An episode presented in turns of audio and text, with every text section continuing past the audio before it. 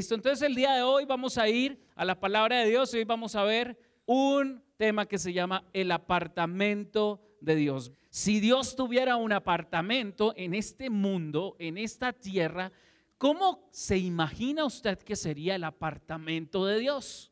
¿Cómo se lo imagina usted? ¿Dónde viviría Dios si viviera aquí en la tierra? ¿Cómo sería ese apartamento? Organizado, limpio, Ok, a la orilla del mar, perfecto. ¿Dónde más? ¿Cómo se imagina ese apartamento? En un penthouse, último piso, allá donde tienes una vista perfecta de la ciudad y, o del paisaje. ¿Qué más? Con muchas ventanas. ¿A quienes les encantan las ventanas? Tener ventanas gigantes, ¿cierto? Es chéverísimo. Todo el mundo dice lo mismo hasta que tiene que comprar las cortinas. Y ahí se les acaba el gusto por la ventana y dice, uy, no, ¿cómo así? ¿Tres millones de pesos en cortinas? Dice, si quién nos manda a tener tanto ventanal. Pero bueno, el apartamento de Dios tiene muchas ventanas. ¿Qué más tiene el apartamento de Dios? ¿Cómo se imagina la cocina del apartamento de Dios? ¿Y cómo es lujosa? Ah, con oro. Oiga, su Dios es como un narcotraficante, ¿no? Un estilo así bien traqueto, ¿no? ok, ahora yo también me imagino un apartamento muy cómodo, muy grande, muy, muy elegante, muy bien puestecito, con unas grandes y unas deliciosas sillas donde eh, poder leer, donde poder eh, descansar un poco, efectivamente con una cocina grande, con una mesa grande, todo lo que a nosotros nos gustaría tener un apartamento. No sé si usted alguna vez ha visto o ha visitado un apartamento modelo de un apartamento y usted dice, ah, qué rico sería vivir acá. Los apartamentos modelos están diseñados para eso, para que usted se antoje. Sin embargo, podríamos vivir en un apartamento más bonito que nosotros podamos tener, podamos arreglarlo, podamos engañarlo, pero definitivamente ese apartamento, lo más importante no es lo que hay allí, sino lo que pasa allí. ¿Qué es lo más importante? Lo que pasa allí en ese apartamento. Porque tú podrías tener un gran apartamento bien lindo, bien hermoso, bien lujoso, pero vivir solo o sola y no tener para pagar quien te arregle el apartamento. Entonces lo más importante no es el lugar, sino lo que ocurre dentro de ese lugar.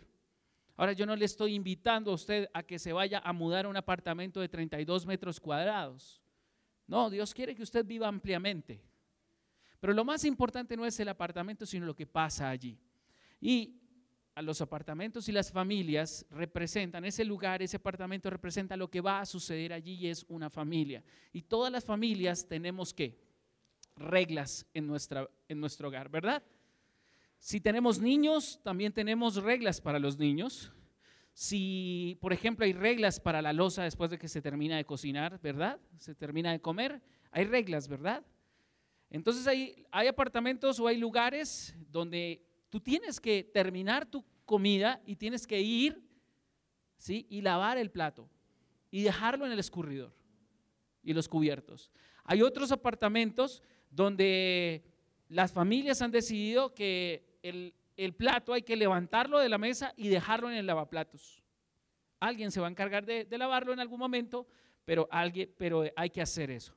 Hay otros apartamentos donde tú terminas la comida, te levantas y alguien recoge la, la losa sucia, ¿verdad? Cada sitio y cada casa tiene unas reglas distintas.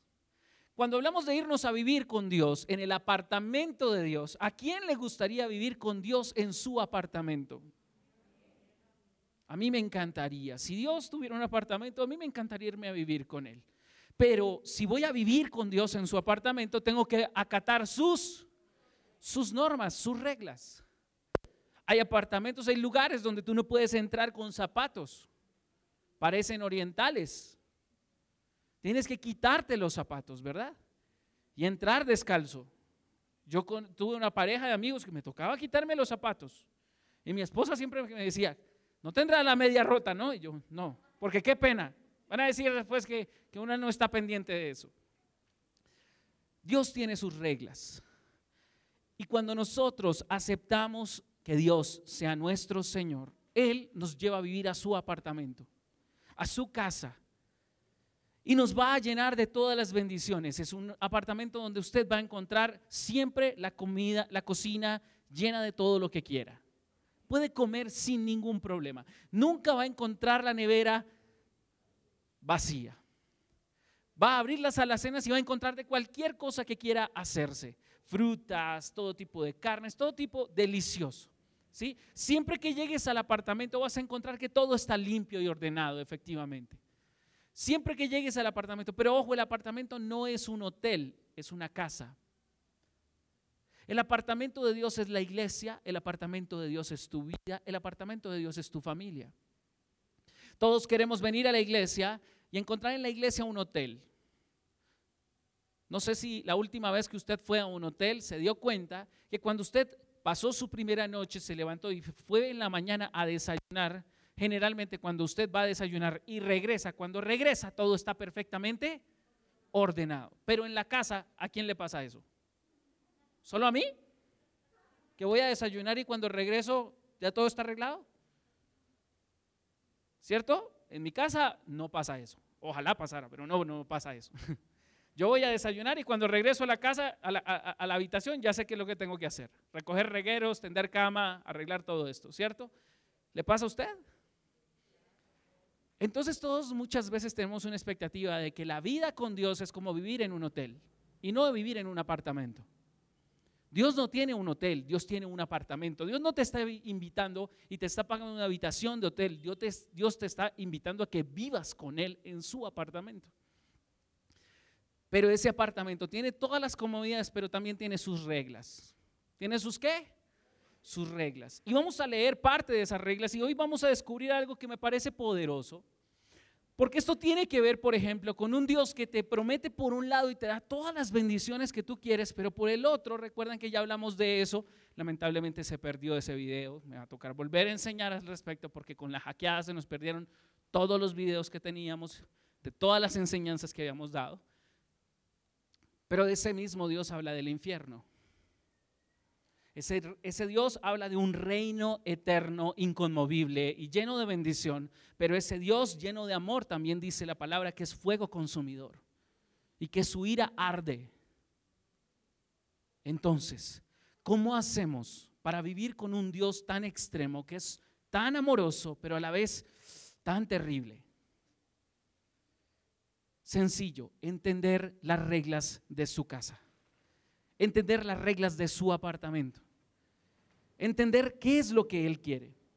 Así que vamos a ir juntos y abramos en Hebreos capítulo 12, versículo 14 al 21 y vamos a mirar un poco acerca de esto.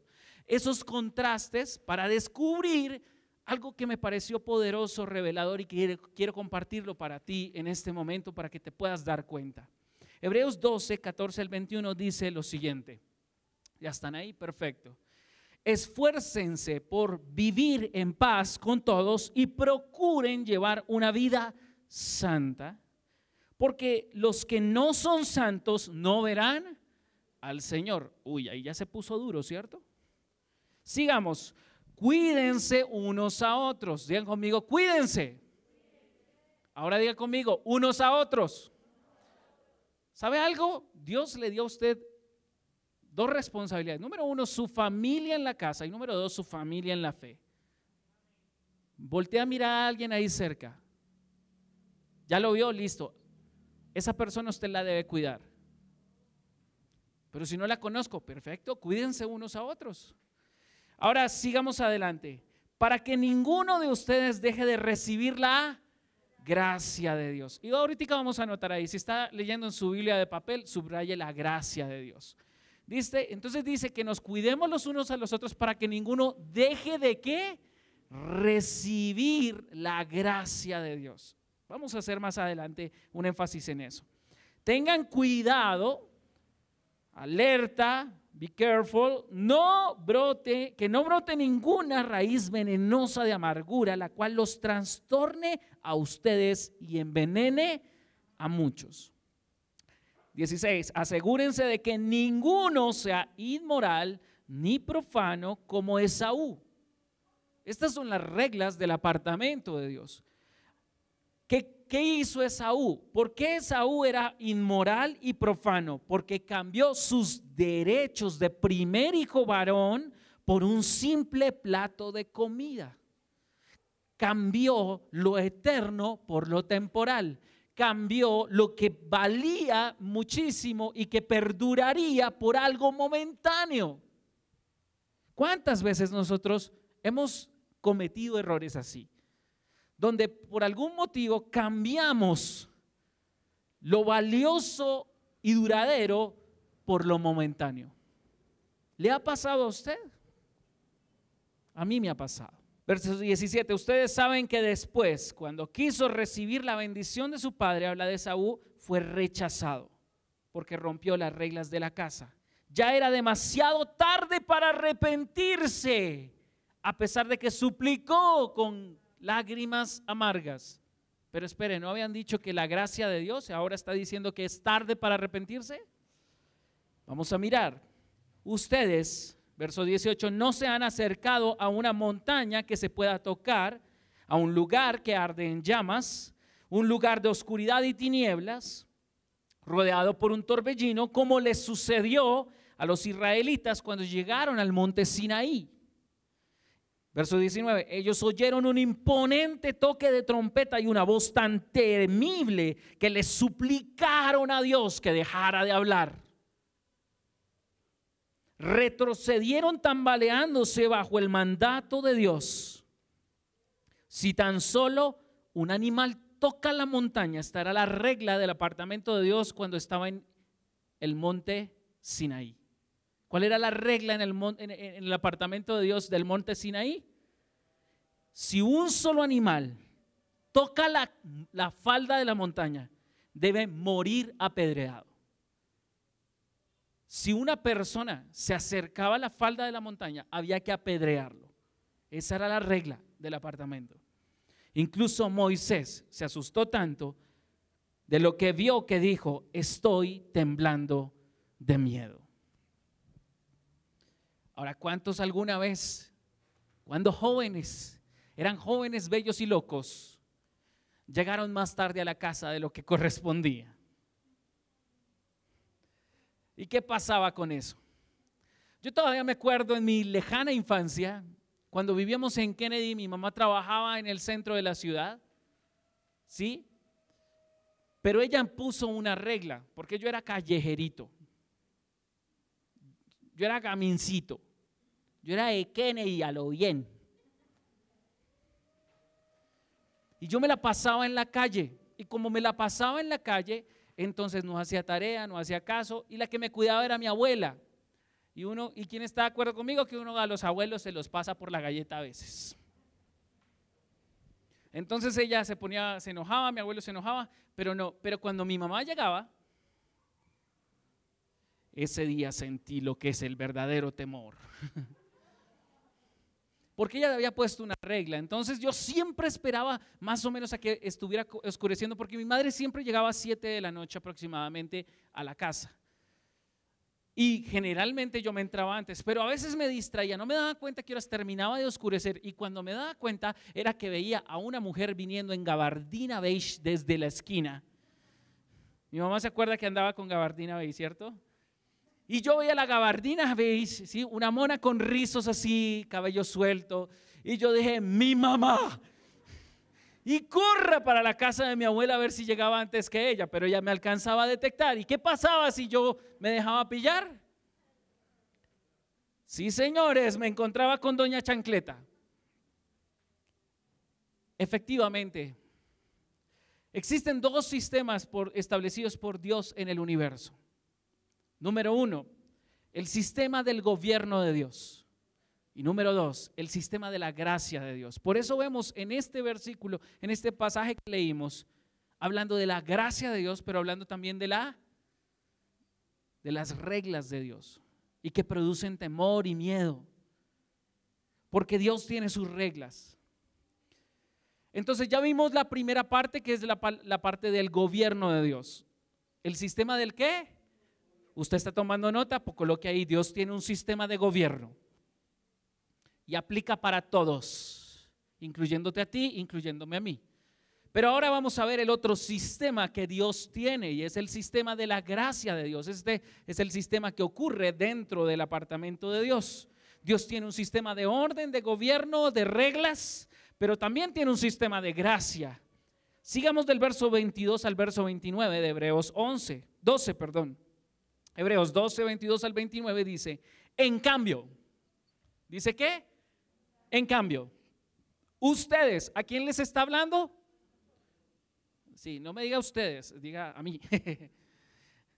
Han llegado al monte Sión, o sea, no están en el apartamento de Sinaí, están en el apartamento ¿dónde? De Sión, la ciudad del Dios viviente, la Jerusalén celestial. No dice estarán, dice están. ¿Dónde queda la, Jerusalén celestial? Si usted ya está aquí, en la presencia de Dios, en la iglesia. ¿Listo? Sigamos adelante. Y a incontables miles de ángeles que se han reunido llenos de gozo. Ustedes han llegado a la congregación de los primogénitos de Dios, cuyos nombres están en el cielo. ¿Cuántos dicen amén a eso? Ustedes han llegado a Dios mismo, quien es el juez sobre todas las cosas Ustedes han llegado a los espíritus de los justos que están en el cielo y que ya han sido perfeccionados. Alguien se preguntará, ¿cuándo Dios termina su obra conmigo? Cuando te mueres. Cuando te mueres algo ocurrirá contigo y es que cuando resucites, ¿cuántos creen que resucitaremos? Y en gloria Él volverá. Cuando resucitemos, el mal genio suyo ya no aparecerá la pereza suya ya no aparecerá. ¿Cierto?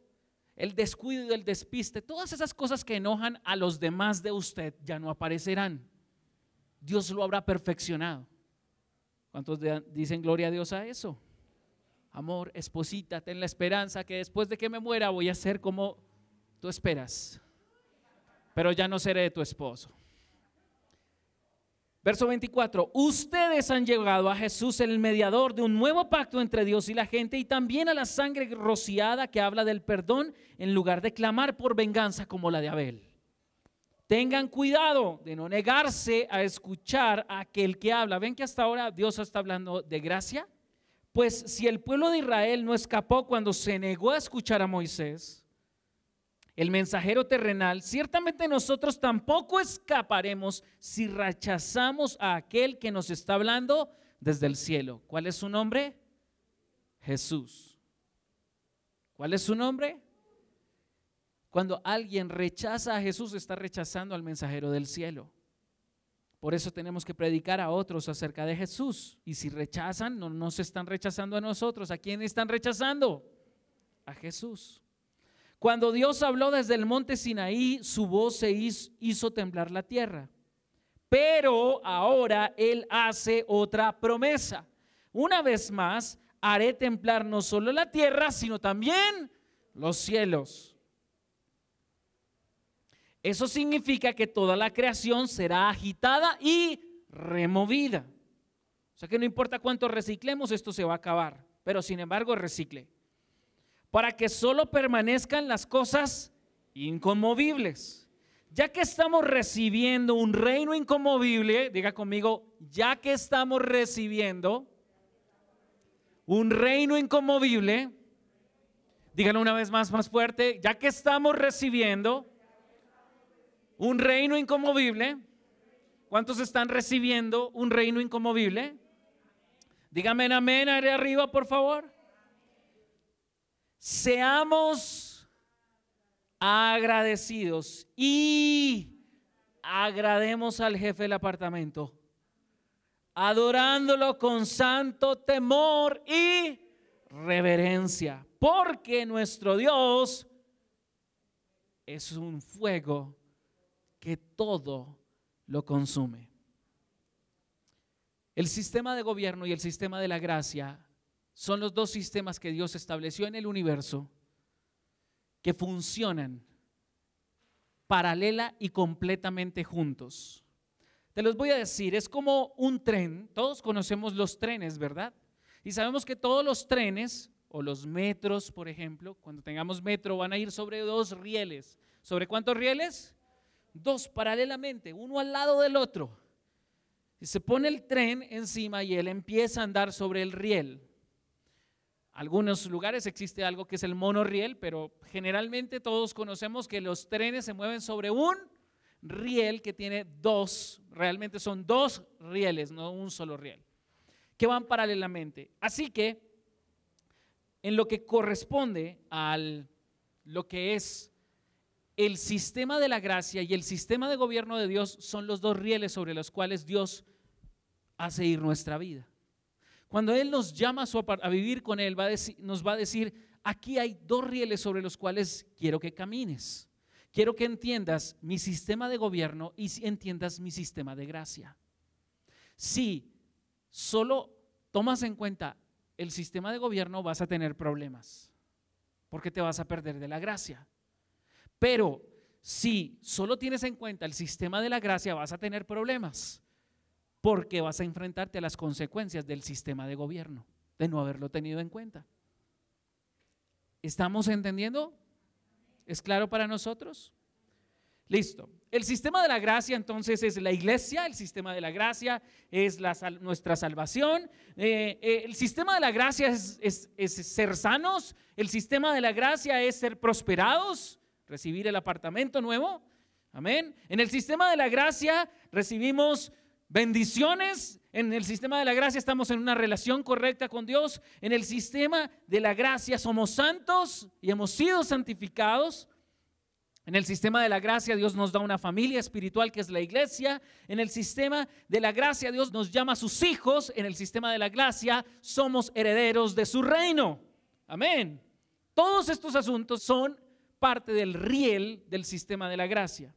Pero el sistema de gobierno es más antiguo que el sistema de la gracia, siempre ha existido.